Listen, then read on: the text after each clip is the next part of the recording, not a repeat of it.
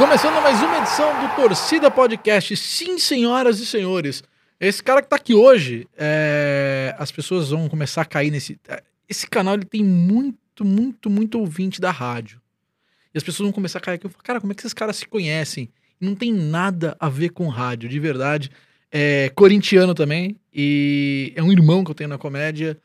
Gosta, é apaixonado por futebol e manja demais. Renato Tortorelli, muito obrigado por ter topado, cara. Ô, oh, mano, valeu. Obrigado pelo convite, Bernardão. Pô, uma honra, velho. Tá aqui com você é uma que honra. Não, é, você, é, é, você é. falou assim, pô, a gente trabalha em rádios diferentes, falando. De, é, a gente trabalha com futebol, com humor e tudo mais. Mas a gente se conhece da comédia, né? Antes de, de tudo isso acontecer. 14, 15 anos atrás. É, 2007. A gente se conhece desde 2007 e Caraca, vai, vai para 15 anos. 15 anos. E a gente, né? Você tinha um pouquinho. Um, você tava começando na comédia. Eu tinha um grupo, eu, a diferença é, era essa. É, eu tava ali gatinhando, mas enfim, a gente se mas conhece a diferença é de época. meses. De meses. Sim, e hoje moramos no mesmo bairro. Exatamente, inclusive. cidadão de Jaraguense. Jaraguense. E... Mas também era vizinho, morava em, Peri... em Perus, Perus, né? É, Perus, tudo do lado. Do é. lado. Então, mano, sempre, sempre a gente teve essa, essa sintonia aí. Boa. É... Cara, não sei nem por onde começar contigo, tem muita coisa que eu quero perguntar para você. Então eu vou lá, vou começar lá na... O Agora o Bicho Vai Pegar foi o, o, o trampo em rádio que você fez que deu mais barulho ou não? Cara, foi o trampo mais louco que eu fiz. A repercussão foi muito grande, porque era aquilo que a gente fala, tava tudo certo para dar errado. Porque a gente tava com a rádio, era do, do para quem não sabe, a Bradesco Esportes, foi um projeto maravilhoso. Putz, eu acho que dificilmente vai ter um projeto tão audacioso de, de ser tipo uma ESPN das rádios, ou seja, 24 horas de esporte numa rádio. Só que era um projeto fechado, né, Renatão? Era um projeto que tinha começo, meio e fim. E tanto que acabou na, nas Olimpíadas de 2016. Então, o que que acontece? É, a Bradesco, cara, era a menor rádio do grupo Bandeirantes. Então a gente era o caçulinha. Nosso estúdio era o menor. A gente. E a, a audiência era muito nicho. Só que o Agora o Bicho Vai Pegar era um programa que a gente tinha um horário muito bom. A gente era das quatro às sete. A gente pegava horário de pico três horas ao vivo. E a gente com, conseguiu transformar aquilo, cara, num, numa coisa maluca. E esse horário das quatro às 5 e meia, que era até quando começa o estádio, que acho que é o primeiro programa a entrar no ar, depois que vem a Transamérica 5, 5 e meia, mas a Transamérica começava depois também. Esse horário das 4 às 5, a gente pode colocar assim, era um horário que não tinha nada no rádio. Nada. E aí vocês nada, vêm com uma proposta completamente diferente, uma linguagem completamente popular, mesmo, tipo, falando diretamente, sem, sem, nada, sem ser formal, de um jeito bem direto. E eu acho que foi assim que vocês ganharam a galera, né? É, porque a gente tinha aquele negócio, né? É, quando você, é, é, você tem uma banda de música, aí você vai para uma gravadora grande, vai para Major, aí você tem que gravar, ou faz uma música comercial. Quando você vai fazer um trabalho independente, você faz aquilo que você quiser. Era como se a gente tivesse numa gravadora independente. Sabe aquele negócio? Deixa os caras falar besteira faz que ninguém tá ouvindo mesmo. Só que aí começaram a vir os números. A gente, tinha um número, a, o número era ínfimo quando começou o projeto. Cara, o Agora o Bicho Vai Pegar começou a incomodar, tipo, de verdade. Era a maior audiência da Bradesco Sports? Era a maior audiência, a gente conseguia ser a maior audiência da, da rádio, que tinha um programa do Neto e um do Datena. Era isso que eu ia falar. Era tinha essa o do Elia Júnior. Não, tinha uns caras, meu. Uns caras porrada lá dentro. Tinha uns caras porrada. E a gente falava, pô. O, o, o, a reprise do Agora o Bicho Vai Pegar tinha audiência. Qual que era o horário da reprise? A gente tinha uma reprise de fim de semana, que eu não lembro se era sábado, domingo, mas tinha um horário lá que. E os que, melhores que momentos da semana. É, então, tudo isso. É, eu não acho que era de madrugada, cara. Agora o bicho vai pegar, não, acho que era diário. De madrugada, acho que era da, até às seis da manhã, um negócio assim, ou até às sete. Tinha uma reprise. Certo. Que já dava, dava audiência. Então, o, o Agora o Bicho, ele, ele foi pela originalidade. Então, não tinha ninguém com rótulo assim, ah, o jornalista. Então, era o Roman, Roman Laurito, ex, é, o cara baixista de rock. Do Tijuana. É, o único jornalista do programa, os dois jornalistas do programa eram os mais loucos, que era o Guipa, que, mano, que era totalmente, tudo no programa. Total, totalmente fora do padrão. Jornalismo. Totalmente fora totalmente do padrão. padrão. E o Ivan Zimmerman, que era um cara que é o, é o cara que introduziu esse negócio do, dos esportes americanos do Brasil. Foi o primeiro cara que narrou NBA, futebol americano. Pô, o Everaldo Marques, Romulo Mendonça foram lá e falaram: Meu, esse cara As é pessoas, não, referência pra as pessoas gente. não sabiam que era ele, porque você chamava ele de velho. Sim, é o vô. O vô, né? Mano, mas só Ninguém que sabia que era o Ivan Só que, mano, sabia. muito louco. O cara é muito louco. E juntando isso, uma molecada sensacional, que eram os produtores que viraram integrantes, que era o Maércio, né, o, o, o morceguinho, que é o menino boleiro, e o Joãozinho Virgem, Joãozinho Gago, Que hoje é repórter, né? repórter, cobriu a Olimpíada, o cara foi pro Japão e tal, mas continua gaguejando. Importante, E foi- e foi importante ressaltar. Continua, Gago. E eu vim de lá saindo da Transamérica. Eu era o único que tinha uma experiência. Que eu saí do Galera Gol, fui fazer um programa como convidado dos caras. E aí o Bernardo Ramos, diretor, me chamou, mano, tá afim de participar do programa? Bom, aí comecei uma vez por semana para ver como a audiência me, me recebia, né? E é uma audiência também muito louca, me recebeu muito mal.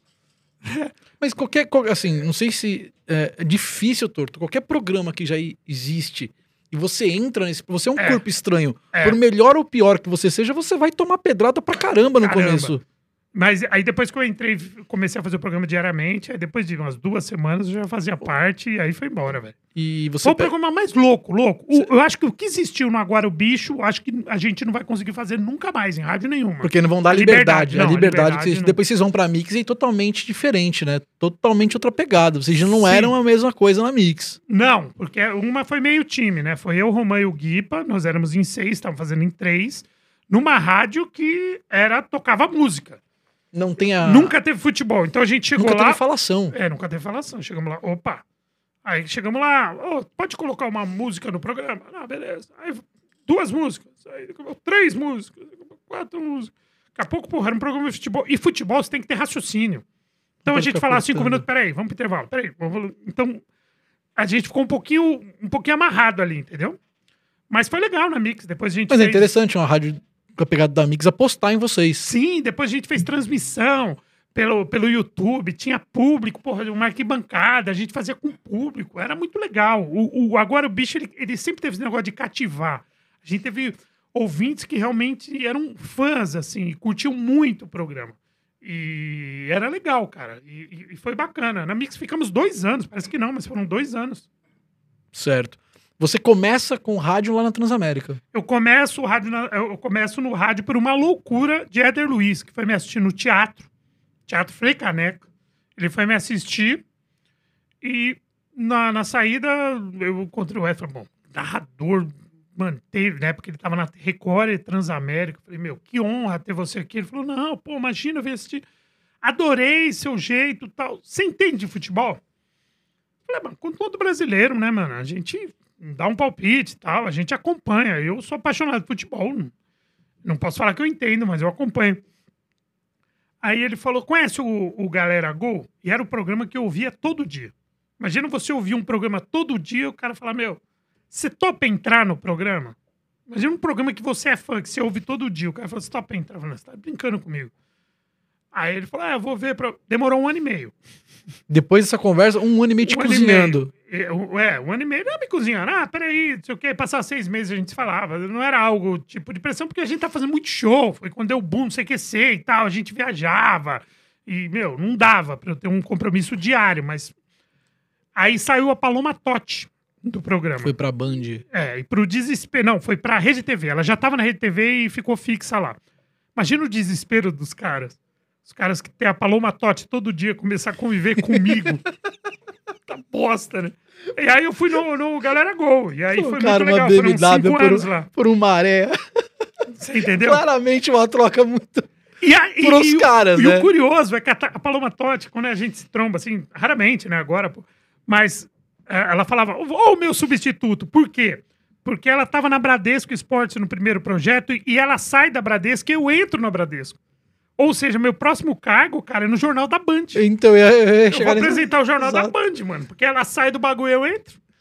Deixa eu te fazer uma, Ou você é namorado do Rubinho. deixa eu te fazer uma pergunta, Também. Turto. É, você tem uma voz muito peculiar. Não, muito escrota, né? Peculiar é uma maneira bonita de falar isso. É Eu- por isso que eu- eu falei que é uma loucura Eu não, do que- eu não queria tá falar ridícula. Eu tomando o maior cuidado do mundo, tô Não. sua voz peculiar. Tem uma cota, eu sou jorna- jornal, é, radialista paralímpico. Existe uma cota, existe uma cota de voz escrota que eu acho que alguém tem que cumprir e o Éder me colocou pra cumprir essa cota. Cara, é muito louco. Imagina, eu amo rádio, só que, meu, eu, eu escuto. E infelizmente eu escuto a minha voz. E, e ao contrário de vocês, eu escuto o tempo todo. O que- o que é bem pior. É, o que é bem pior. Então, pô, você acha que eu ia imaginar que ia trabalhar em rádio? Só que pra mim é um desafio, velho. Porque a sua voz, no caso a minha voz, já é escrota. Minha voz irrita, minha voz incomoda. Então eu tenho que, eu tenho que, mano, ganhar muito no conteúdo. Porque eu já, eu já entro perdendo 3 a 0 Você entendeu? Mas você acha que é isso? Ou sim, você entra com uma desvantagem, mas com o tempo essa desvantagem vira uma vantagem, porque você é uma voz diferente no meio de toda. Todo mundo tem vozeirão, todo mundo fala. E aí vem o torto com uma voz diferente. O diferente muitas vezes se destaca. Pode ser pro bom e pode ser pro ruim. Pra quem já acompanha, pra quem já ouviu, pra quem me conhece. Pra quem já assimilou. Pra quem tá ouvindo o rádio, liga, me escuta, mano, Queimou o Twitter. queimou, mano. Os que, que os caras estão falando? aqui. Deu pau, entendeu? Queimou o meu Então- falante. Então é, é- é audacioso. Acho que todos os projetos que eu participei e participo de rádio, acho que é uma parada meio audaciosa. Eu, eu, eu tá fazendo rádio. Né? Eu, eu fico vendo uns puta louco, uns puta cara foda de rádio fora do rádio. Falei, Caralho, eu, eu tô fazendo rádio, mano. Tipo, hoje, hoje eu falo em rede. Falo em rede nacional, tá maluco? Brasil inteiro. É. O Desimpedidos na TV Gazeta. Era pra ser um programa só de futebol. Impedidos, os impedidos. Os Impedidos. É, desimpedidos é, a veio banda- depois. É, a gente era impedidos antes de ser modinha. Não, a banda veio antes. Ronaldo os impedidos. Os desimpedidos que vieram depois. Impedidos. Era pra ser um programa de futebol que virou um programa de variedades ou não? Sempre foi pra ser um programa de, de variedades. Como tudo na minha vida, uma loucura. O, o- me chamaram para fazer o projeto Impedidos. Tive uma reunião, eu, com o pessoal do núcleo de criação. E era, o- ia ser o primeiro programa deles. Pô, programa da molecada que saiu da faculdade e ia pro ar, pô. Tinha alguma coisa a ver com o Mauro, galera? Sim, a minha Eu reunião foi com ele. Um comediante, que na época tava começando a ele, fazer o comédia. Robson, isso. E aí os caras falaram, mas a gente quer fazer um debate, uma mesa redonda, mas só que um papo de bar e tal, não sei o que, comediante. Eu falei, beleza, montei meu time. Montei meu time. Chamamos tal, pá, não sei o quê. Eu, Rafael Marinho, é, Rodrigo Cáceres. Rodrigo Cáceres, André Sante e o. E aí que tá a novidade. Fabiano Cambota. Participou do nosso piloto Do E a- piloto? do piloto. E aí os caras, a gente ficou debatendo e tal, só que não tinha pauta, velho. Então ficou uma zona. E aí os caras falaram, é, a gente gostou de algumas coisas, mas não vamos fazer, não vamos fazer assim não. A gente vai fazer um lance com cenário mais solto, não sei o quê, e um cara tá fora do esquema, o Cambota. A Gazeta dispensou o Cambota pelo piloto. Ai, O cara é apresentador do- da culpa é do Cabral, do Comedy Central, A mas pra. Gazeta não.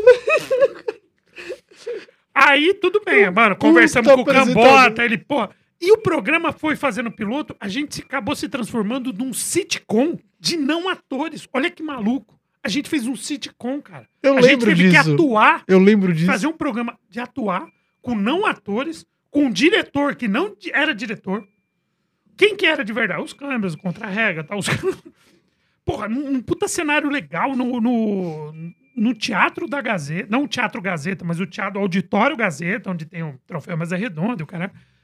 Então foi muito louco. Puta aprendizado, dois anos. Nós fizemos se- 64 episódios.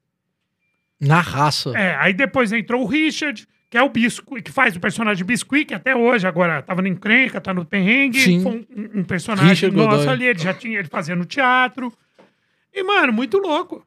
Aí os caras queriam um cara pra fazer um. Ah, tinha um... ah, os caras fixaram que um garçom argentino pra fazer a zoeira Argentina-Brasil. Os caras, legal, você tem um cara pra indicar? Eu tinha feito isso uma semana, tinha conhecido um moleque. Eu falei, meu, tem, um André Sante. Aí mandei os caras, porra, um moleque tem cara de japonês, moleque é japonês. Falei, porra, a piada tá Puta aí. piada pronta. A piada tá aí, porra. É um cara que você olha e fala, ele é japonês, que nem japonês ele é. É, a piada tá aí. O cara olha e fala, porra, claro que ele é japonês e ele é argentino, sotaque argentino. Porra, e ele se encaixou super bem, foi legal pra caramba. É, a gente se divertia. E nós escrevemos o roteiro, tinha reunião de roteiro, que o, elen o elenco fazia o roteiro na terça e gravava na sexta, e a hora do domingo. Então a gente, mano, a gente fazia de tudo. Matava um leão por semana. É, e o, o orçamento era pequenininho, né, da Gazeta. Imagina. A gente falou, mano, nesse roteiro cabe uma atriz, tal, não sei o quê. Não, atriz não, vamos pegar uma aluna da, da Casper, colocar aqui, a mina, puta, não pode ter fala porque não é atriz, e não sei o quê. E a gente tinha um orçamento, então dava pra investir um pouquinho. Investir que eu falo, você vai entender. Aí a gente fala assim, então, a gente queria um, um ator pra fazer essa parte, uma modelo pra fazer essa parte, e um anão. Aí o cara fala, não, não dá. Não dá. Porque aí eu descobri que o mercado de anão é muito caro. Um cachê de anão é muito caro. Então, eu- mano, não sei se como se fosse hoje. O Rafael, nosso diretor, falou: ó, vocês escolhem. Vocês escolhem. Ou a gente pega um ator e uma modelo, ou um anão. Olha o que vale um anão. Um ator e uma modelo. Ou e um anão. Aí só de raiva a gente ficou sabendo que o programa não ia no, não ia no ar, não ia, ia acabar na reunião de pauta, na terça, porque tinham comprado o nosso horário. Um cara que faz giro business, sei lá, o cara comprou o horário nosso. Aí lascou, né? Tenho que. Só que a gente era metade do mês, a gente tinha verba do mês. O último episódio Vocês dos Impedidos tinha dois anões, duas modelos e dois atores. Mano, fizemos uma super, fizemos um faroeste. Que eu duelava com o anão. E não é qualquer anão, é o anão que fez o filme pornô, tá ligado? O, O que escorrega na cabeça da mina? É, Passa não, direto, o anão passa que, direto. o que fazia praça. Era um anão. O anão, Ele mano, mesmo. é um anão Tem um top. vídeo viral dele que ele vai pra cima da cabeça da mina pra mina fazer, jogar um basquete com ele. Ele passa direto, ele vaza da cabeça. É. Pegamos ele, pegamos o Nestor, que era o Pedala Robinho, fizemos uma super produção. fizemos uma super produção, umas minas. Aí nós torramos tudo, porque era a verba que nós tínhamos, o programa ia Tudo acabar. não, tudo ia não. Mano, negócio- aí nós descobrimos que os maiores cachês eram de, de anões, cara. Então quando a gente fala, ah, que legal, a gente vai ter ou não, cara. É, mano, não sei se vai dar. Acabei de descobrir porque que o pânico acabou também. Porque que o pânico foi pro saco. É, mano. Era mas a verba anão. dos caras, mano, a verba dava inveja de ver o pânico. Outro dia os caras fizeram um futebol de anão. Falei, caralho, tem 10, a gente não consegue pôr um. Imagina que os caras gastaram, dos cara. cara. Tá na Gazeta, né? Futebol de anão, eu lembro disso. Você fez o pânico também, né? Você fez algumas Fiz coisas. no último ano do Pânico. Eu fiz é, 2017, eu fiz de fevereiro a dezembro. Só que a gente já sabia que o bagulho. Entendeu? Já tava indo pro saco. É, tanto que saiu meio da mão do elenco e começaram, começou a ir pra mão do, do- de comediantes que estavam surgindo. E, e aí eu comecei a gravar em casa, que era o Tá no, tá no Lar. E aí, cara, o quadro era um quadro pequenininho, o quadro foi ficando grande, grande. grande. E a Beth Moreno, roteirista, me ligou e falou: Mano, a gente vai fazer um negócio besta que chama Master Trash. Vamos zoar o Master, o Master, o Masterchef. Porra, é só piada, trocadilho, e você vai fazer uma. imi-" Eu falei, mano, eu não imito ninguém. Ela falou: Não, você vai fazer, a gente definiu que você vai fazer o Casa Grande. Eu falei, mano, eu não imito. Não, que é a sua voz. Eu falei, não, não tem nada a ver. Enfim, fiz um Casa Grande muito louco. Antes de ser modinha, o Casa Grande muito louco. E aí os caras dele- antes, gostaram. antes dele ser muito. E aí eu comecei a fazer um monte de personagem. Eu fiz um anão gigante. Ó, anão anão, olha eu com, Maravilhoso. Aí você já Era vê o que Adão. aí você já vê que o pânico tá indo pro saco, eles não tem dinheiro pra contratar um anão. Eu fui meu Um anão próprio gigante, puta Era- ideia. É, era o Adão, o anão gigante. Eu fiz, fazia o Ronaldo, eu fazia o, o Casão, fazia outros personagens. E aí, cara, foi muito louco. Foi numa. E, e o Master Trash também. Ele tinha acho que s- quatro minutos, seis minutos, foi tendo dez.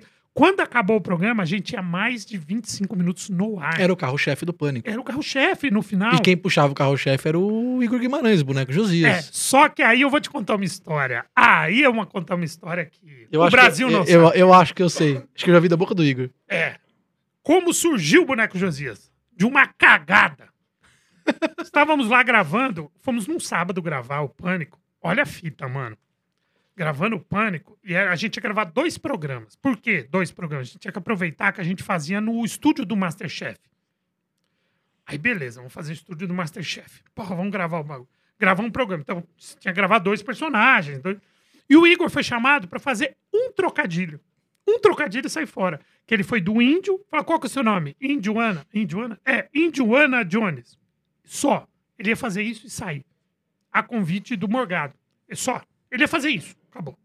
Beleza. Gravou a primeira, gravamos o primeiro, pá. Aí eu fui gravar o segundo. Então fiz de, de casão, tava de, me, me- de Ronaldo. E nisso o Morgado tinha um show no interior, velho. Olha a fita. O Morgado falou: não dá pra eu ficar. O Morgado já era do elenco. Não, não dá. Atrasou, não posso, atrasou, tem um show não sei aonde, eu tenho compromisso. Enfim, Morgado vazou. Morgado vazou. Aí, mano, precisava de alguém. Aí falou, mano, eu já tô com um personagem, não dava, não dava. E precisava gravar alguém, não dava. Aí nisso, o Igor tava esperando o carro junto com o Pateta. Esperando o carro no estacionamento da Band, porque eles moravam próximo, o carro ia levar um e levar o outro. Aí a menina, chama o Igor lá. Vamos ver se ele não faz no personagem. Aí chegou o Igor, o Igor não fazia. Nem o Indiana Jones, ele não fazia personagem nenhum, ele foi pra fazer um trocadilho. Você faz um personagem, aí o Igor, ironicamente, fala, ah, faça um boneco de ventríloco, e riu, Zoando. zoando. Frases aleatórias e soltas de Igor Guimarães. Aí a produtora, desesperada, tipo, num sábado, 5 horas da tarde, quem que você vai arrumar? Ela falou, pode ser, pode ser. Aí, eu peguei, ainda brinquei, tudo num camarim, aquele camarim grande. Falei, mas por que, que você não faz um... Ela falou, mas e o ventríloco? Faz um boneco de ventríloco wireless. Fala que você não precisa de ninguém com a mão. Aí ela pegou e falou, ah, pode ser. é." Aí o Pateta voltou com ele, porque o Pateta tava esperando o carro com ele. Aí ele falou, "Ah, ele pode ser o ventríloco, que era o cara que fazia o Certo. Marcelo. Ah, qual que é o nome do, do personagem? Aí ele não tinha noção, porque esse personagem não existia. Ele falou Josi. Quando ele falou Josias, eu falei, puta, puta nome bosta! né? Boneco Josias. Aí ele falou, e ele? Marcelo, acho que veio na cabeça Marcelo. Tanto é que, se você reparar, o primeiro vídeo dele, isso tem no YouTube, o primeiro vídeo dele, como o boneco Josias, e os demais, do segundo pro terceiro, o figurino vai trocando. Porque foi um catado que Vai mudando, colando, vai virando depois mesmo. falou, Ó, legal, não vou fazer um negócio. Aí até que fizeram um negócio meio Porque padronizado. no primeiro já é uma porrada, né? É, Quando aí- entra dá muito certo. O primeiro já dá retorno. Os, Não, os os caras dizem que a galera gosta. Não, e os caras gostaram porque eles não tinham no. no não tava no roteiro. Então eles. Tá, ah, o Tortorelli vai entrar de Ronaldo. Os caras já sabem que eu vou entrar. Os caras que eram o Bola, o Bolinha e, e, e o Diego, Diego Becker. Os caras sabiam que, a gente ia entrar. O dele não tava no roteiro porque não existia. Aí precisava inventar uma receita. Pô, precisava fazer uma receita, mano. Receita. Puta, receita com coisas que eles já tinham lá. Aí a menina falou: ah, temos isso, temos não sei o que, leite condensado. Eu falei, mano, já sei. Faz um brigadeiro de colher. Mas joga um monte de colher no bagulho. joga um Todd no meio do leite condensado. Brigadeiro. Porra, isso é. Ah, os caras. Mano, nós fomos. E eu maquiando. e um- A gente foi um brainstorm. E ele entrou. Tipo, quando ele entrou arrastando e os caras já tinham gostado que ele tinha feito Indiana Jones. E aí tem duas coisas que, que, que- Desculpa, eu não tava lá, a história é sua, mas tem duas coisas que são muito importantes nisso tudo. E me corrija se eu estiver errado. Hum. O elemento surpresa, Sim. que é, pra comédia é importantíssimo, e o Igor Guimarães. Não, o Igor, o Igor Ele é um gênio. Ele é um gênio. O Igor, o Igor é o nosso Andy Kaufman. Isso, é E a- isso. E aí, o Igor pegou, fez os caras, mano, isso é mijar de rir, eu tava acompanhando, eu fiquei no fundo do estúdio, enfim, foi um sucesso. O Igor saiu, o Bolinha me pega o celular e liga pro Emílio. Num sábado à tarde, sei lá o que o Emílio tá fazendo. Ele fala, Emílio, veio o moleque aqui, Igor Guimarães, se vira, mano, contrata esse moleque, pelo amor de Deus. Só tô te falando, contrata esse moleque, pelo amor de Deus. Bolinha, não sei se isso fez efeito e tal. E foi isso. O cara saiu, todo mundo gravou, e o cara... E aí ele foi, entrou no rádio depois, e, e essa história. E se tornou o sucesso da internet. O Igor Guimarães. Eu tinha entrevistado ele num, num programa meu de entrevista na Clique TV. Depois que ele. Depois, assim, de semanas que ele apareceu no. no não era nem de noite, não, agora é tarde. Ele foi participar daquele Mesa Vermelha, que hoje é rodada da noite, do Danilo. Sim, Ele foi arregaçado. Eu lembro que parte da entrevista era ele falando que ele tinha medo da internet. Hoje ele é aclamado pela internet. sim. O mundo gira, né, Você bicho? tem que entrar na loucura dele. Se você entrar na loucura dele, cara, é maravilhoso. Se comprar, vai que vai. A maioria das pessoas compram. Alguma, quando não compram, mas assim com todo mundo, né? Quando não compram, o cara não compra independente. É que a gente tem uma expectativa em cima do Igor pelo fato dele ser genial. A gente... Sim, sim, a gente sempre espera que ele seja. e, e quando alguém não, não, não compra o Igor, a gente fica indignado. Como você não achou legal o Igor? Como você não tá rindo do Igor? E a gente rola uma indignação nossa. Mas acontece, as pessoas não são obrigadas a gostar de tudo. E você sabe a minha história dele com ele na comédia. A comédia, eu fui chamado pra fazer um show na Zona Leste, eu fazia o Galera Gol. Extremo Leste. Num dia de semana, acho que uma quarta, quinta-feira. Muita chuva. Tava quase ligando pros moleques, falando, mano, eu não vou. Saí às 9 horas da noite da rádio. Numa pizzaria, mano, longe pra caramba, extremo leste. Falei, mano, não vou. Algo me falou, vai. Peguei a marginal, mano, carro boiando, sei lá, cheguei nesse lugar. Uma pizzaria. O elenco gigante, seis moleque. Tinha mais moleque no elenco que gente pra assistir. Acho que tinha mais. Na Zona Leste? Seis. Na Zona Leste, É. eu fiz esse show. Mano, tinha mais uns seis. Diego Barra era do elenco. Puta, não, eu não lembro, do, eu lembro desse Eu sei show. que eu gostei de dois caras. E os caras não faziam show em outro lugar, assim. Eles estavam começando. Aí eu tinha um, um show no Bar Brahma de domingo, que, eu, que lá eu podia levar open, lá eu podia levar quem eu quisesse. Era seu show. Era meu. Chamei dois caras. Gostei de dois caras, chamei pra conversar. Acabou o show, eu fui convidado, os caras chamei. Gostei de vocês. Dois caras. Igor Guimarães e Thiago Ventura. Caraca. Thiago Ventura conta no livro. Primeiro cachê que ele recebeu foi que eu fui no, no Bar Brahma. Só alimente! Ele falou que recebeu 100 reais. Foi 150 reais. Ele erra o valor. ele erra o valor. Um cara que trabalhou no banco, que beleza. Mas assim, ele fez a primeira vez com o cara e depois fez como meu convidado.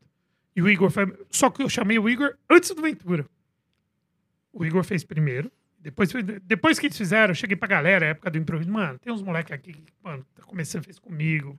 Porra, pode chamar que os moleques são bons e não sei o quê, não sei o quê. E, e é muito louco isso, né, cara? Todo o mérito dos caras, mas era um show que não era nem pra eu ter ido. Óbvio que se não fosse eu, ia ser outro, e enfim. E, e- mas é, é, é, é muito. Só que o Igor, eu chamei ele pra conversar no final do show. eu Falei, Igor, adorei. Quero que você faça um. Só que, mano, esse negócio, você sabe que stand-up, cara, não é personagem. Esse personagem que você fala, né? É legal você fazer meio com a sua voz. Ele Ei, menininho, mas minha voz é assim mesmo, menininho. Aí eu falei, caramba. Ele, é fala isso, assim. Ele é isso. E depois eu conheci a mãe dele e fala assim. As irmãs dele falam As assim. tias. As tias dele falam assim. É muito louco. Não sei nem se existe a família, eu acho que ele é tipo o Ed Murphy. Ele É. faz a família, você É, chega lá, ele ele entra faz- no quarto, bota uma exatamente. roupa, volta, entra no quarto, coloca outra roupa. É muito louco. O Thiago Ventura, os caras guardam as coisas. Não vou citar nomes, mas eu tinha um grupo onde o Thiago Ventura mandou e-mail pra fazer open no grupo. E alguém do grupo, não vou citar nomes, negou. Tipo, ah, tem muita gente, não vai dar. Tipo, o que eu sou muito contra. Sim, até meu show tem open que às vezes vai lá e, dá, e abre meu show. Tipo, eu sou, Lembra que eu, eu tinha, o- o- eu tinha os caras me chamavam de pai dos Open? Tinha um Open ali. Ah, daí é filho do Tortorelli. Quando o cara ia mal, ah, é filho, filho do, do Tortorelli. Tortorelli. Quando o cara ia bem, ninguém lembrava. Eu também sou meio pai dos caras, eu não gosto de negar palco. Mas no grupo tinha, sempre tem alguém no grupo que, que, que, que torna o caldo. No, no, no que eu tinha também. E aí falaram não pro Ventura quando ele era. Os caras não esquecem, mano. Esse mesmo cara contratou o Ventura pra fazer um show grande, que eu tava no elenco. Ventura chegou, olhou pro cara e falou: Eu vim porque eu achei o projeto legal, mas eu lembro que você me disse não, eu quase que eu não vim. O cara ficou com uma cara, velho. Eu falei, puta que Sabe um cara que mandava e-mail, ia nos shows e ninguém dava oportunidade pro cara? Eu tenho é uma história assim? O Sarro. o- Pô, da O época Sarro- do Orkut, é, da o época Sarro- do Orkut. O Sarro fala com carinho é, é, da, da, da gente por causa disso. O Sarro buscou muito espaço, velho. E os caras, os caras tiravam muito sarro. Os caras tiravam sarro. É que o sarro não é fácil. O Não, ele não é- não é ele não é uma fácil. pessoa fácil. Imagina o sarro moleque. O Sarro fazia open no nosso grupo.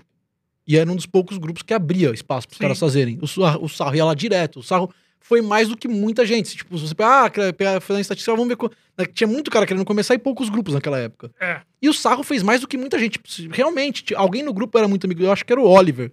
Era Pode muito, ser, pode ser. Acho que o Oliver era muito amigo Pode Sarro. ser. E, tipo, e, cara, e a gente não se. Ninguém, tipo, falava, não, pô, tem cara querendo fazer. Não, deixa o Sarro fazer. O Sarro falava mal do grupo depois em outros lugares, tá ligado? É, Aí é meio tá- maluco, mas é o o, Sarro. o Sarro é um coração muito bom, Sim, talentosíssimo, sim, muito mas bom. eu lembro que ele bateu muito cabeça, bateu na porta de muita gente aí. não- Até conseguir não- oportunidade. Mas ele é bom nisso também, né? Ele, ele é persistente, ele bate na porta, ele É, vai ele atrás, vai ele atrás. luta, ele corre, ele acredita. Isso, é, isso é um mérito muito é dele. Batalhador, velho. Mérito muito Batalhador, dele. moleque É lutador mesmo. E Mas fala pra caramba, né? Sarro, sarro. é o sarro, né, mano? Ele fala pra caramba, ele não tem filtro. Ele fala e às vezes a gente tem que tomar cuidado, porque às vezes não é uma verdade absoluta que a gente tá falando. Exatamente. Mas acho ele incrível, acho ele muito talentoso, muito bom e acho que ser persistente é uma puta qualidade dele. Sim? É, futebol. Hum. Você tá fazendo reportagem na Transamérica ainda? Não, eu, eu não faço. Eu, eu faço. Eu sou comenta humorista, né? Eu faço o hashtag da bola. Você é o Gavião do Rio? Não, então, é, eu, eu fiz isso ano passado. É, até agosto do ano passado. Eu fiz um ano. Eu era o cara que, que ficava colocando pitacos de humor e quadros de humor no meio da transmissão do Rio. Alívio cômico. É, alívio cômico do futebol do Rio. Só que agora o futebol do Rio tá na mão dos caras de lá, 100%. Certo. Então, quando eu saí de lá, isso em agosto do ano passado, é, eu fui realocado na Transamérica Esportes para o hashtag da bola, que é o programa mais descontraído dentro da grade que eles têm. Que é o programa que tá no lugar hoje do programa que você fazia, que do Galera era Gol. Galera entrou, Gol. entrou no lugar do Galera Gol em 2015, 2016, né? Começo de 2016. E tá até hoje. Ou então- seja, você começa ali, dá uma alta volta e cai ali de novo. Exato. Então tá o André Galvão, que faz o SBT também, é repórter do SBT. O Marco Belo, que é um cara, mano, muito senso de humor, um baita repórter. Ricardinho Martins, que é uma figura. O Gavião e eu. Só que eu, eu e o Gavião, a gente se intercala.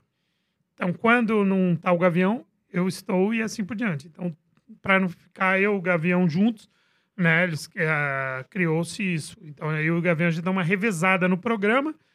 E é muito louco, né, cara? Que eu tô, voltei pra Transamérica, que foi minha casa no rádio, e eu faço à noite e à tarde. Então depende da hora que você liga e você fala, você acha que eu moro lá. É, mas não é bem isso. Eu entro às quatro, saio às cinco, volto às oito, saio às dez. E você você faz todos os jogos, você não faz só jogos do Corinthians, você não, você faz tudo Não, hoje eu não participo de transmissão. Eu faço um programa. Eu fazia todos os jogos do Rio. do Rio. Do Rio. E eu não faço transmissão de jogos. É um programa de, de, de debate mesmo. Mas é, fazer jogo é muito louco, velho. Você tem vontade, Torto?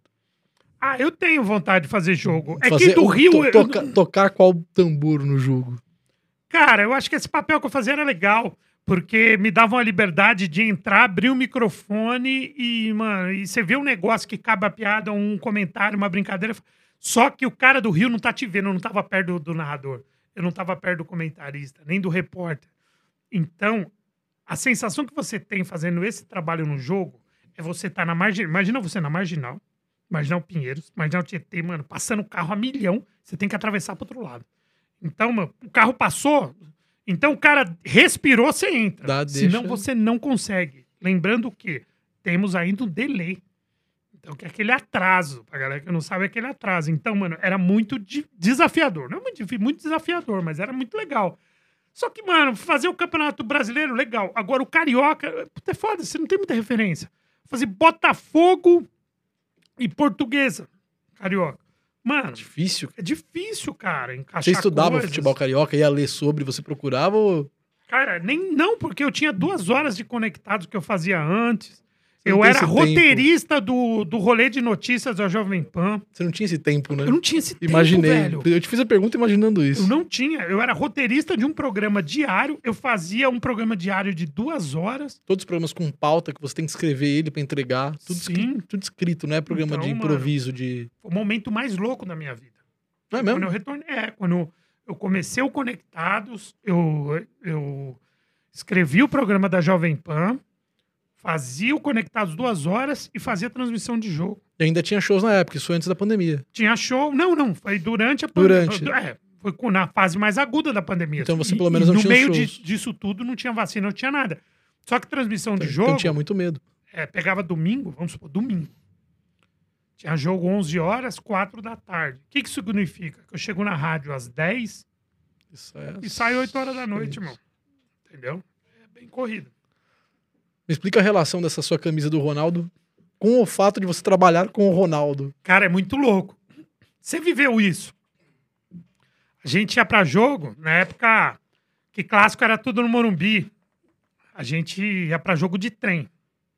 Eu sempre fui jogo de trem. Então descia na Estação da Luz, a torcida do Corinthians pegava ônibus na Pinacoteca, Pinacoteca do Estado, entrava no CMTC, busão, era de graça, os caras sempre estouravam cordinha do busão e depois na volta a mesma coisa chuva, sol.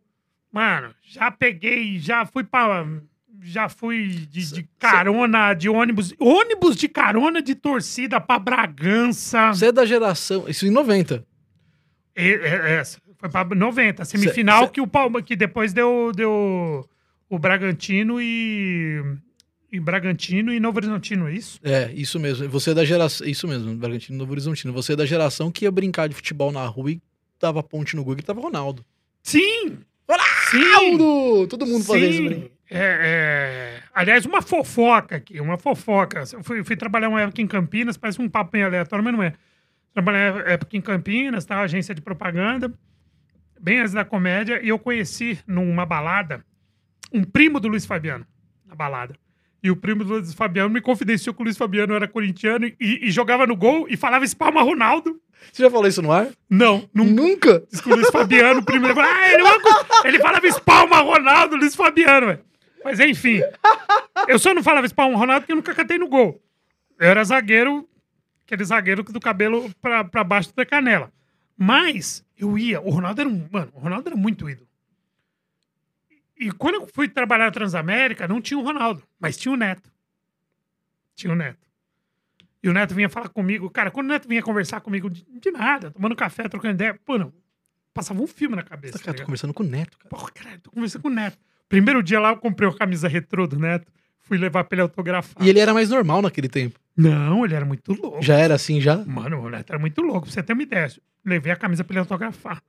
Ele não era essa persona que ele é no ar. É, ele criou... Mas ele, e- e o Neto é- sempre foi meio assim, cara. O ele, pessoal é vê assim, Neto. ele é assim na vida? o, o Neto é assim. O Neto é assim.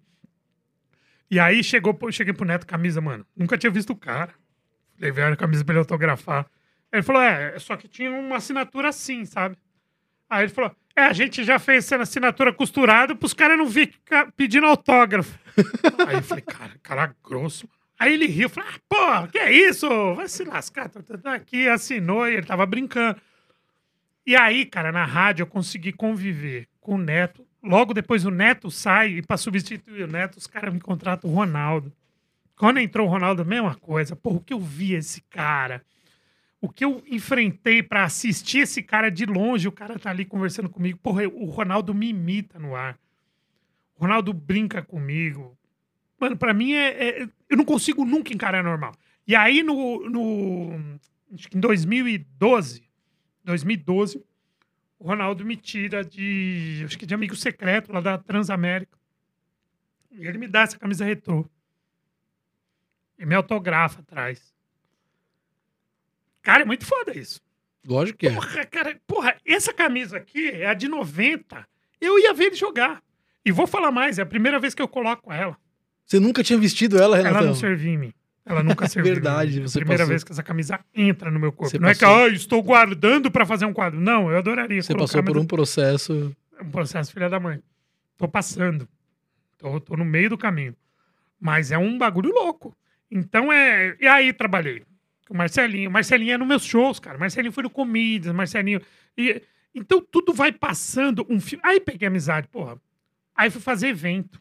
Fazer evento de. Esse evento de resenha que os caras contam história. Cara, isso começou com uma empresa que eu fazia. Era uma federação, chamava Fenalto, uma federação de, de, de vende- revendedores de veículos que eu comecei a fazer essa parada, eu meio que intermediário. Então eu viajava com os caras. Eu, Vampeta, Edilson, Amaral, Zé Elias, e sempre tinha alguém da, da região. Tipo assim, a gente foi fazer no Rio, cara bom de resenha. Então, eu lembro que esse do Rio tava o Valber, lembra? O zagueiro o Valber Sim. Jogava muito. E, e o Donizete Pantera. Só cara que rende na resenha.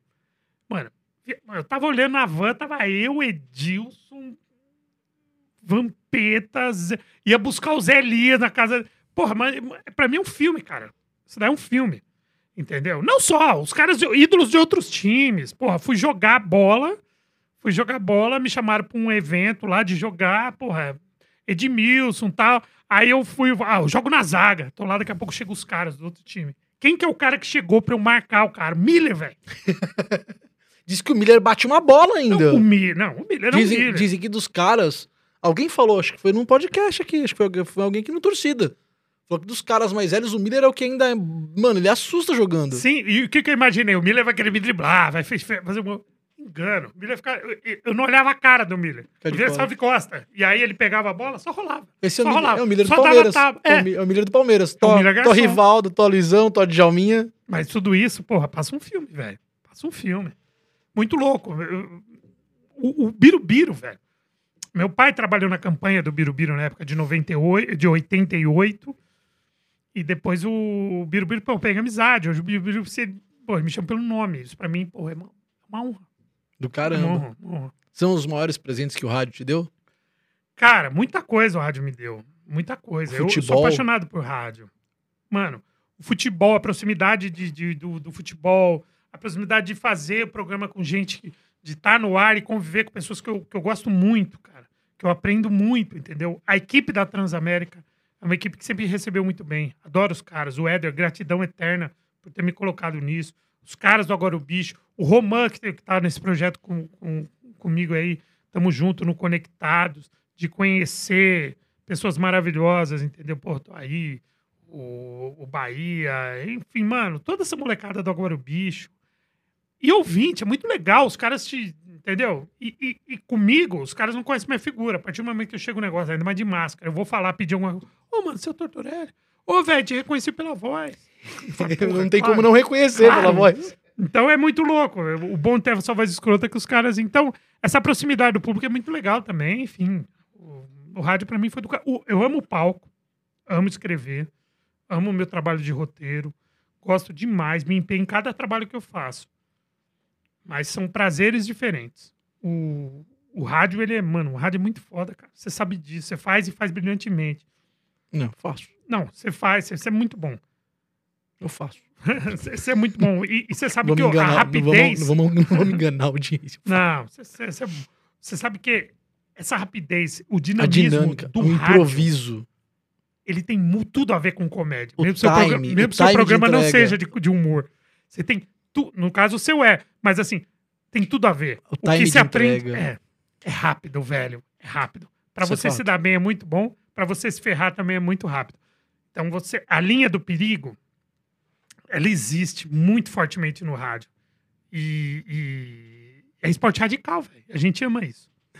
Na O adrenalina, rádio, né? Mano, o rádio, Não, tem, adrenalina, tem, fala, tem dias que você sai do programa esgotado. Você fala, caramba, tipo, é, é- é- é- você tem um esforço mental e você sai esgotado fisicamente do programa. É muito louco de Sim. entender isso. E no Conectados, cara, às vezes eu saio, caralho, será que eu volto amanhã, mano?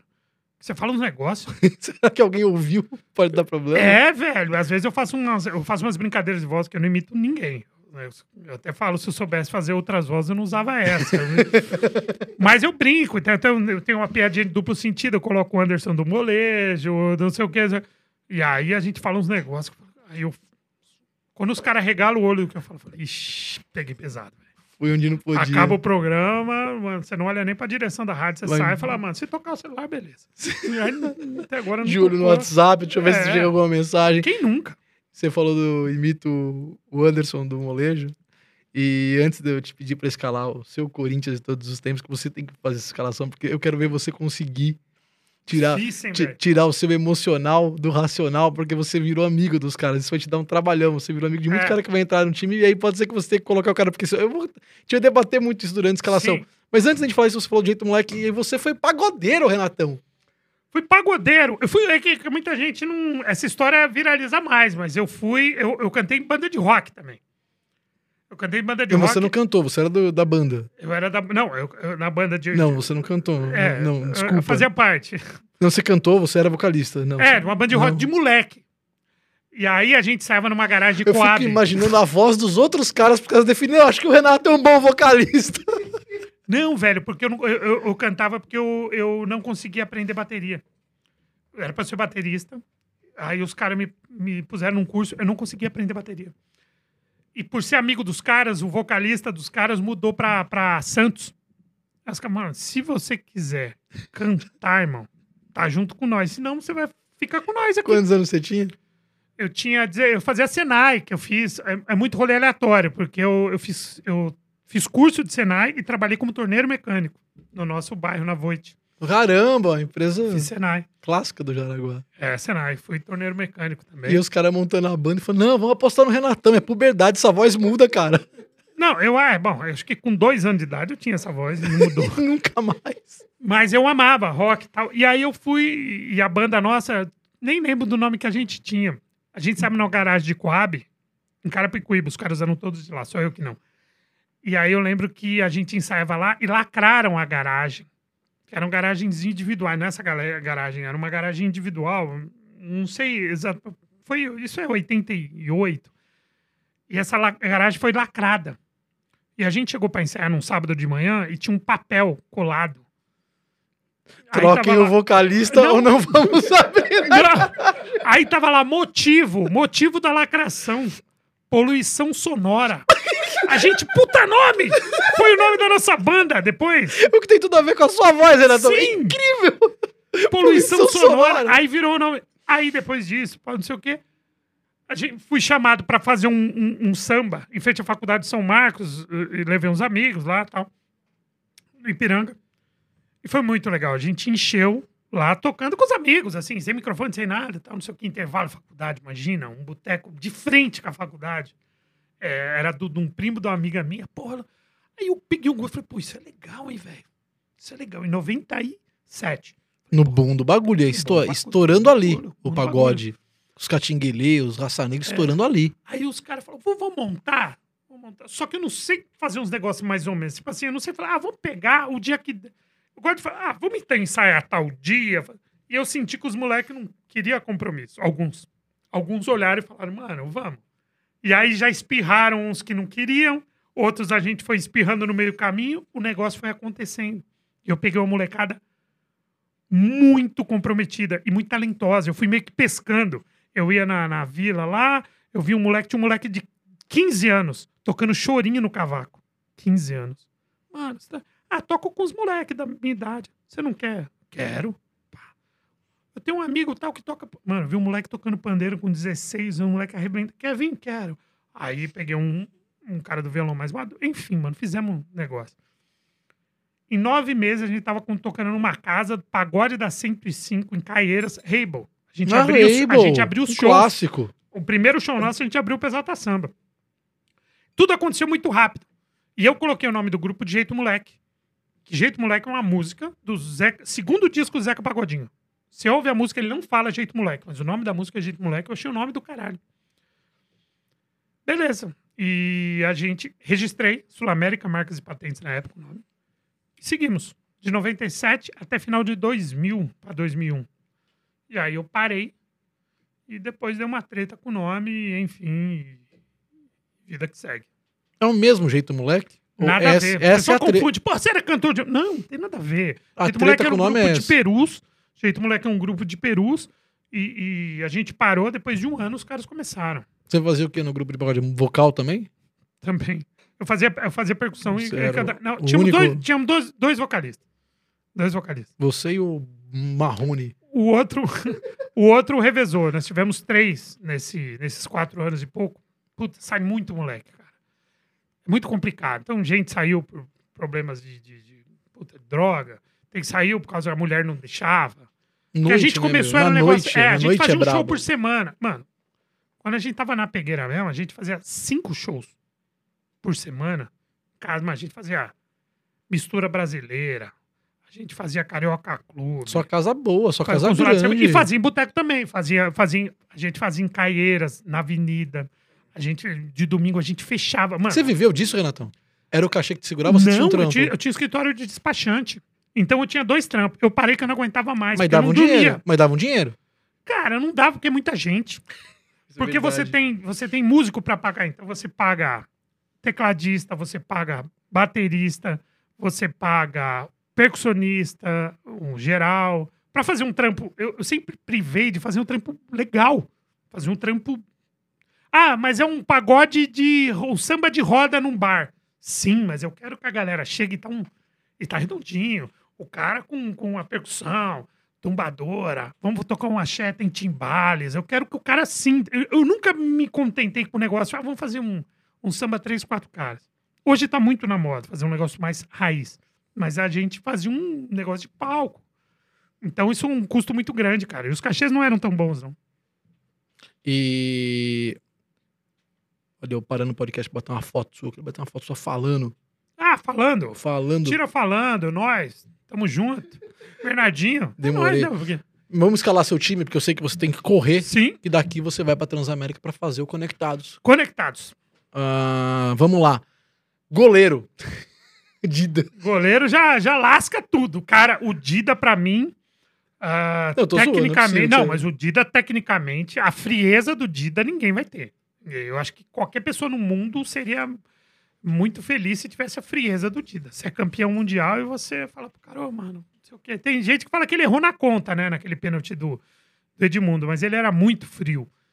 Mas ele não ficou tanto tempo para construir uma, uma identidade. Ah, Eu quero ver a desculpa que você vai dar pra colocar o Ronaldo e não colocar o Cássio. Eu tô muito curioso, mas segue aí. cara, pelas conquistas, o Cássio, obviamente. Pelas Você não vai colocar o Ronaldo na sua seleção? Não, pelas conquistas, você pegar a carreira de conquistas, o Cássio, Acho que ele só perde em títulos pro Marcelinho, é isso? eu acho que sim. Acho que é isso. Eu acho que sim. Acho que é isso. Mas, no meu Corinthians de todos os tempos, eu coloco o Ronaldo. Por quê? Por que eu tô com essa camisa? Porque eu conheço o cara? Não. Eu vou te explicar. O Ronaldo parou de jogar há muito tempo. O Ronaldo é identificado. O Ronaldo, você vai no, no, no estádio, vai no Fielzone, o cara tá lá. O cara teve. Mano, é o cara que eu vejo. Ele realmente sofre, sente Corinthians. Ele, ele, sofria e sentia no campo. Não, Você hoje. via o torcedor Ronaldo hoje, no campo. hoje, você conversa com ele, ele tá ali preocupado, ele tá vibrando, ele tá. Hoje, de verdade, Ronaldo. Eu não sei, eu posso avaliar o Cássio depois que ele, de uns 10 anos que ele parar. Eu não sei se ele volta pra Porto Alegre e beleza, valeu, galera. Você entendeu? Eu não sei se a identificação dele, hoje ele. Você tá entendendo? Sim, tô. É, porque o Corinthians vive disso, o Corinthians vive de, de títulos, o Corinthians vive de conquistas, mas o Corinthians vive de identificação da alma. E eu não sei qual é que é do Cássio. Como é o Corinthians de todos os tempos, eu vou com o Ronaldo, porque eu vi o que ele foi no campo, o torcedor que ele foi no campo, eu sei que ele foi um torcedor antes, e eu sei o que ele foi depois. Então, vamos dizer, pelas conquistas, o Cássio, mas Corinthians de todos os tempos, Ronaldo. Boa. Hum, tô curioso pela desculpa que você vai dar pra colocar o Giba na lateral direita. Não, não. Aí não tem jeito, né? O corintiano gosta Zé do cara Maria. que dá sangue e Zé literalmente o Zé Maria. Zé Maria. O Zé Maria representa o Corinthians. É aquele cara que não era tecnicamente perfeito. Peguei, assisti um, um Você tem quantos final. anos, Renato? Eu tenho 49, eu faço 50 Você em pegou o setembro. time de 80, você viu, você entendeu o que tá acontecendo ali, você assistiu entendendo. Sim, não. Meu, meu pai, quando o Corinthians foi campeão em 77, ele ficou tão maluco. Meu pai pegou os 23 anos de fila, me enfiou com 4 anos de idade para fazer 5, me enfiou num caminhão de uma galera que ele não conhecia, que tava passando comemorando de corintiano, ele me jogou dentro do caminhão e ele não conseguia subir. Os caras deram um rolê comigo com 4 anos, sem ele. Depois deram a volta pra ele conseguir subir. Meu pai me largou com o caminhão desconhecido. Ele tá maluco. Eu lembro. Mas Acho que assim, abandono de incapaz, a, gente- É. a justiça chama isso, entendeu? é, mas o Zé Maria era isso. O Zé Maria era raça. Mas é- é, o, Zé, o Zé Maria jogou Copa do Mundo. mano. O Zé Maria, eu acho que. Ah, se for colocar conquista, colocaria o Índio, que é campeão mundial. o Alessandro foi, foi Não, importante. não é conquista. O critério não é conquista. O critério é. o- é- O critério tem que ser o cara que, que, assim, pelo menos quando eu peço pra galera escalar aqui no, no torcida, é o cara que você olha pra ele e você fala, não, é, tipo, a camisa 1, eu vejo com ele. Não tô nem aí pra conquista. Brinquei com você, sim. tirei um sarro aqui, porque eu sei que você é amigo do Ronaldo. Mas o critério é o cara que você olha pra camisa 2 do Corinthians e fala, não, eu vejo o Zé ali. É o Zé. Fagner tá Zé. representando bem hoje, tá, Zé. mas eu vejo o Zé ali, entendeu? É essa que é, essa que é a Zé ideia. Primeiro Zé da Fiel. Eu faço o clássico. Primeiro, Zé da Fiel. Eu faço o clássico é clássico aqui. Aí no clássico é clássico, o cara quiser ser mais técnico pra ganhar do outro, ema, ema, ema, cada um com seus problemas. Mas aqui é pegada outra. Zagueiro central, camisa 3, o Beck. Zagueiro central. Eu só tô. Mano, zagueiro central. Zagueiro central, central tivemos uma. Tem muita gente falar Domingos da Guia. Porra, não tenho referência. Domingos da Guia. Não viu, né? É, não, não, ninguém. Dizem que ele era incrível. Dizem que ele era incrível. Zagueiro central. Eu vi um cara muito técnico, que era baixo, que jogava muita bola, que hoje é um baita empresário, o Marcelo, né? O Marcelo Dian, né? Sim, O foi, Marcelo. o zagueiro central do Corinthians durante muitos É. anos. Mais um cara que, pra mim, mano, eu gostava muito do cara, principalmente jogo aéreo, e pra mim representou. E eu não sei que hum, tem muitos torcedores que podem não se identificar, mas pra mim, até pra fazer dupla de zaga com o meu quarto zagueiro, eu colocaria o Fábio Luciano. Fábio Luciano. Campeão de tudo, líder. Eles não jogaram. Não, não jogaram juntos. Tecnicamente- Por pouco eles não jogaram juntos. Esse seu quarto zagueiro, esse seu zagueiro É. e o quarto zagueiro que você vai colocar. Que, na minha opinião, esse quarto zagueiro que você vai colocar, ele quase faz uma das maiores sagas da história do Corinthians. Eu vou falar de um cara que ninguém gosta como corintiano, porque ele não teve identificação, mas ele jogou pouco tempo, jogou muito. E foi um baita zagueiro, independente das coisas que você possa jogar da vida do cara. Antônio Carlos Zaga. Antônio Carlos, ah, o, o Antônio Carlos jogou muita bola. Antônio. É que não tem. É que- que, nem o Luiz Pereira jogou É no Corinthians. Esse seu quarto zagueiro O Luiz Pereira jogou no Corinthians. Poderia... Mas o Luiz Pereira jogou pouco tempo. não dá identificação. Aquela seleção corintiana de 85. Mas o Antônio Carlos. E jogaram muitos, tanto o Luiz Pereira quanto o Antônio Carlos. O Antônio Sim. Carlos, se ele fica mais seis meses, ele faz esse seu quarto É. zagueiro aí. É, pode ser. Mas vamos de Fábio Luciano. Quarto zagueiro. Os que eu vi, quarto zagueiro, o Gamarra, acho que. Era de- ele mesmo que De 110%. Teria feito zaga com o. Antônio Carlos e quase fez com o Fábio Luciano. Exatamente. Lateral esquerdo não tem discussão. Né? O jogador que tem mais jogos na história do Corinthians, mais de 800 jogos, o Vladimir, por tudo. Pelo que ele representou dentro e fora do campo, pela raça técnica, e é o cara que se, não, se tivesse outras opções ali, se a seleção não fosse, é, tivesse um- uma época, um período tão bom, ele teria jogado na seleção há muito tempo. Ele era Vladimir, fora de série. Fora de série. Você quer fazer seu meio de campo com três ou quatro? Cara, o- aí começa a zica, né, mano?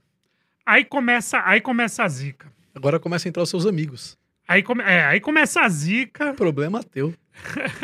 Tão fácil estar daqui. Cara, é. ah, vamos jogar ali na volância. Cara, é muito difícil. Essa camisa é muito simbólica pro corintiano. Essa camisa Essa é muito- posição do É, volante. Essa, essa posição do volante é muito. Eu, eu cresci idolatrando Birubiru, né? Se bem que na época não era o Birubiru, é um cara que pouca gente lembra dos anos 80. Paulinho, é um cara nada técnico, mas dava alma em campo. Mas eu vou. Eu vou de Rincon, velho. Rincon. Eu vou de Fred Rincon, o homem que levantou o primeiro Mundial. É o cara que o, o- o Luxemburgo viu que chamou ele de atacante, colocou no meio de campo ainda no Palmeiras. É um cara absurdo. Absurdo. Força física, técnica, liderança. Os caras faziam corpo mole, faziam o que fala hoje mimimi, ele dava porrada no vestiário. Rincon. Rincon é muito Corinthians. Os outros dois meias. Aí vamos. Aí você tá vamos, ferrado. é, vamos. Cara, Aí você tá muito ferrado. eu tô muito ferrado, porque eu- aí vai entrar um cara que, pra mim, é o maior, meu maior ídolo da história do Corinthians. É o meu maior ídolo do Corinthians. Do futebol e fora do futebol. Meu maior ídolo, é o Sócrates. Então alguém dançou. Alguém dançou. O Algu- Sócrates a, terceira, entra, a ter- mano, a- a terceira camisa desse meio de campo vai ficar. Curioso, porque se o Sócrates entrou do lado do Rincon, que eu acho muito justo, é. que eu acho muito justo, é. Ferrou. Se o futebol fosse rock and roll, o, o, o Sócrates tocava jazz. É, Era aquele cara que no meio da raça toda era aquele cara que pegava toque de qualquer, toque de fazia muito gol. As pessoas, eles, as pessoas reclamam que a palavra gênio tá sendo banalizada, mas o Sócrates, ele, ele podia. Sócrates sim. Ele, ele tem esse O direito. Sócrates sim. Um gênio, um gênio. Sócrates sim. Então para mim, Rincon, Sócrates, E aí? eu vou colocar o Neto. Marcelinho rodou. Eu vou eu vou não, eu vou Você vai botar o Marcelinho lá na frente, você é muito pilantra. Não, eu vou colocar o Neto, o Neto. O Neto é o divisor de águas. Antes de 90, o Corinthians não tinha um, um título brasileiro. E ele e vale pro Neto o que vale pro Ronaldo. Ele, se, ele rodou todos os times de São Paulo e depois da carreira, hoje ele não precisa do Corinthians pra nada. Ele encarna isso. E também não é personagem. E também ele vai. Ele, ele, ele briga pelo time e foi muito importante. Fez muitos O gols. xodó da Fiel. Xodó da Fiel. Neto. Você tem três vaguinhas lá no ataque, hein? Eu tenho três vagas no Você ataque. tem três velho. bonequinhos pra colocar lá. Eu tenho três vagas no ataque. É. Mas eu coloco o Marcelinho. Eu coloco o Marcelinho, maior vencedor. Então seu time vai ser um Fez 4-4-2. muito- É, fez muito. é, mas ele fazia o falso ali, Sim, né? o falso, o falso ponta. Ele fazia o falso O ponta. falso ponto, falso meia. É. Eu, eu- Vai, Marcelinho. É mesmo? Eu vou, eu vou, eu vou Marcelinho. Mas é, é porque eu vou, eu, vou, eu vou usar esse mesmo artifício na, na esquerda. Ah, centroavante. Centro, eu também não vou nessa. Ah, e o Baltazar. E que não sei o quê. Eu vou de um cara que, é, que é, também é ídolo dentro e fora. Dentro e fora. E é Corinthians. Tem jeito. Casagrande. Casagrande, cara. Democracia corintiana. Artilheiro. Eu lembro do Casagrande jogando Copa, Copa São Paulo, que na época era Taça São Paulo. Ronaldo não Ele entra. subiu. Ronaldo não entra por falta de identificação. O Ronaldo. O Ronaldo também é um divisor, o também é um Ronaldo- divisor de O águas. Ronaldo é um divisor de águas no marketing, na conquista e tudo que o Corinthians vive hoje. O Ronaldo pro, pro Casagrande é a mesma questão do, do Cássio pro Ronaldo, do, do Cássio pro, pro Ronaldo. Goleiro, Giovanelli. Sim. Ronaldo demais. Com a diferença de que o Ronaldo não ganhou, que o Cássio ganhou. Exatamente. Assim como o Casagrande não, não ganhou. Que o, Casagrande não, não ganhou torneios nacionais pelo Corinthians. Mas eu É vou de. Casagrande. E na esquerda, eu também não vou de ponta esquerda. Vou fazer o que Zagallo fez na Copa. Zagallo deu a 10 pra ele, ele era 10, mas ele jogou ali a 11. Aquele time do, do Zagallo de 70, todo mundo era 10, né? Tava todo falando mundo, aí esse todo dia mundo aqui. era 10, todo mundo era 10. Tinha, todo técnico de seleção tinha que fazer isso, colocar os melhores. Se é técnico, você é bom, se vira pra pôr os caras em campo. Os caras são bons, eles vão jogar onde tiver que jogar. Sim, Os caras vão saber o que. É uma Copa do Mundo, são um tiro de Sim. sete jogos. sim. Você acha Sim. que o Zagallo apitava alguma coisa no meio daqueles caras? Não, né, irmão? Desconfio que não. Rivelino. Riva. Rivelino. Rivelino, o maior ídolo da história do Corinthians, injustiçado. Entendo a torcida de 76, entendo. O cara perdeu a final. Você tem o maior ídolo seu. Você deposita tudo. Seu time tem mais, tem mais time que o rival. E o rival ganha. Você tá com 22 anos de fila. Entenda a raiva. Ele saiu. Eu entrevistei o Edu Bala aqui, É do Bala. que tava naquele time. Bala. É o jogo do Palmeiras que o gol do Ronaldo, é isso? Ronaldo. Um improvável. É isso mesmo. Então eu colocaria. Eu nem colo- torcida do Palmeiras tinha direito no estádio, direito no estádio, porque os caras nem acreditaram que os caras nem foram. Não vai ter, velho. deu Corinthians. E aí eu coloco o Rivelino nessa e o técnico, porra, o Tite. Não tem como. Antes dele, Brandão. Mas, hum, Mas o Tite, cara, o Tite. E, e depois de uma primeira passagem ruim, depois ele quase ter sido demitido, o mundo queria a demissão dele. mas o Tite na primeira Na passagem, ele vem, ele vem pra tirar da rebaixamento, né? Ele vem pra tirar do rebaixamento, É, mano, foi um momento complicado, né? Pega um time muito destroçado e É. ele tira do rebaixamento. É, ele faz o trampo dele. Ele faz o trampo dele. É meio que Messi zarpando, não foi isso? É, isso. E, ah, quem vai bater pênalti, porra, é o Coelho. Sabe, ca- o, o, o Kia tentando Uhum. passar por cima dele. Tite. Adenor Bach. Um belo time, Renatão. Um belo time. É, queria agradecer muito, cara. Eu sei que você tem que. Queria agradecer demais. Pô, eu que agradeço, vai. Puta Pô, honra Não, poder é- falar de comédia, falar de futebol, falar de Corinthians. E tô felizão, mano. Conta comigo. Boa. Se tiver é, embate aí de como que, como que é o lance dos clássicos, Clássico. Vem fazer um clássico, é clássico? não, vem fazer clássico é clássico. Topa? Mano. Topo, mano. Boa, vou trazer você e algum outro comediante. Vou trazer você e um comediante palmeirense. Boa. Vamos pensar num comediante palmeirense e trazer ele aí. Beleza. Vou, vou pensar, eu vou pensar. Tem o Donato que já veio. O Ventura é difícil trazer, cara. Mas eu vou pensar em algum palmeirense simbólico aí, torcedor. E te trazer pra fazer um clássico é clássico. Boa, fechado. Combinado. Combinado. É nóis. É, pra fechar, então, pra você ir embora. Momento mais marcante pra você como torcedor do Corinthians. A gente Como- fecha assim. Eu não vou nem me despedir, ó. É, tá curtindo? Chegou até aqui? Se inscreve no canal, isso é importantíssimo pra que esse projeto continue. Clica no sininho, dá like e bora. Valeu, muito obrigado. Eu vou deixar o Renato encerrar com a história dele que, que marcou ele como torcedor do Corinthians. É isso aí, torcida podcast. É isso aí, galera. Vai junto aí, vem curtindo, divulga pra geral. Adorei.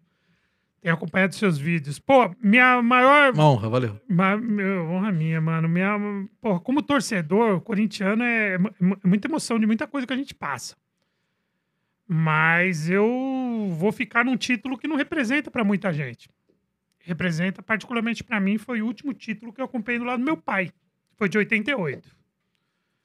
Foi de 88, título improvável quando o Ronaldo assumiu a titularidade. Quando o Viola surgiu do nada, o Corinthians não tinha centroavante. Eu fui no primeiro jogo do Morumbi, o Neto fez um gol de bicicleta indo pelo Guarani. Quando o Viola faz aquele gol, e, mano, eu- e a gente saiu de carro pra comemorar, isso foi muito marcante. Você perde seu pai em que ano? No 89, um ano depois. E pra mim foi muito marcante. Isso com a identificação de família. Com a identificação de torcedor, de torcedor, o de 90. A gente tinha tudo pra se ferrar. Tudo. São Paulo Telês. São Paulo tinha muito mais time que o Corinthians. O Corinthians era um neto e, mano, e vambora. O Tupanzino era centroavante, o Fabinho era um jogador, mano, operário, o Wilson Mano outro operário, E o São Paulo tinha um monte de cara bom. Mauro Bananosa entrava pela Puta, esquerda. às Mauro Van vezes. Basten. O Wilson Mano jogando nas 15 posições que desse. Mano, Guinei. O Corinthians tinha um time muito limitado, tinha muito coração. Tinha muito coração. Aquilo, aquele time representou o que era o Corinthians. Os E mundiais ali, e, e- e- e ali que o Ronaldo se torna o que ele é, né? Se torna o que ele é e o, e o Neto se torna o que ele é. O Ronaldo, perdão, o Neto. é. Era o Neto que eu queria dizer. Sim. E o Ronaldo, os dois, E- e os dois, São os Paulo, dois, e os dois, São dois. Paulo. Foi muito. repre- E aí o Corinthians foi para uma escala nacional. Mas no, no coração aí, o ti- o último título que eu, que, eu, que eu comemorei com meu pai, que era um corintiano fanático. Ele me, me ensinou a amar o Corinthians. Ele nunca chegou, você vai ser corintiano, moleque. Mas a paixão dele me, me, eh, me contagiou. Então, foi, foi marcante. Um pelo torcedor e outro pelo coração. E é o que fica de pai pra filho, não é o que a gente fala, é o que a gente faz. É o que a gente faz, cara. É o que eles absorvem. É o que, a gente- É o que é vai pra vida, né? Meu pai foi proibido de assistir jogos. De assistir, não, que não passava, mas de ouvir jogos do Corinthians. Depois que o Corinthians perdeu em 74. Perdeu pro Palmeiras em 76. Não, 74. né? 76 foi pro Inter. 74 do Ronaldo, o gol do Ronaldo. Meu pai é, entrou. ho- Hoje, depressão, mas na época, não, sei lá o termo que eles usavam, minha mãe conta isso. Que ele ficou muito mal, ele não conseguia trabalhar, ele só chorava. Foi pro médico. O que, que tá acontecendo? Contou isso. Eu falei, mano, fala pra ele não acompanhar o jogo do Corinthians. Não acompanhar. O nível de paixão que ele tinha. Caraca. É, e é muito, muito louco. Então, é isso. É o, é o espelho que você tem, mano, é- e é, é da hora. E é o que me faz viver de futebol, é o que me faz é, trabalhar, e enfim. E tamo junto. Comédia e futebol hoje é minha vida, e é muito legal poder pô, viver do que você ama. Boa. Fica Legal. aí. Depoimento. Fecha assim. É Valeu, nóis. Renatão. Valeu!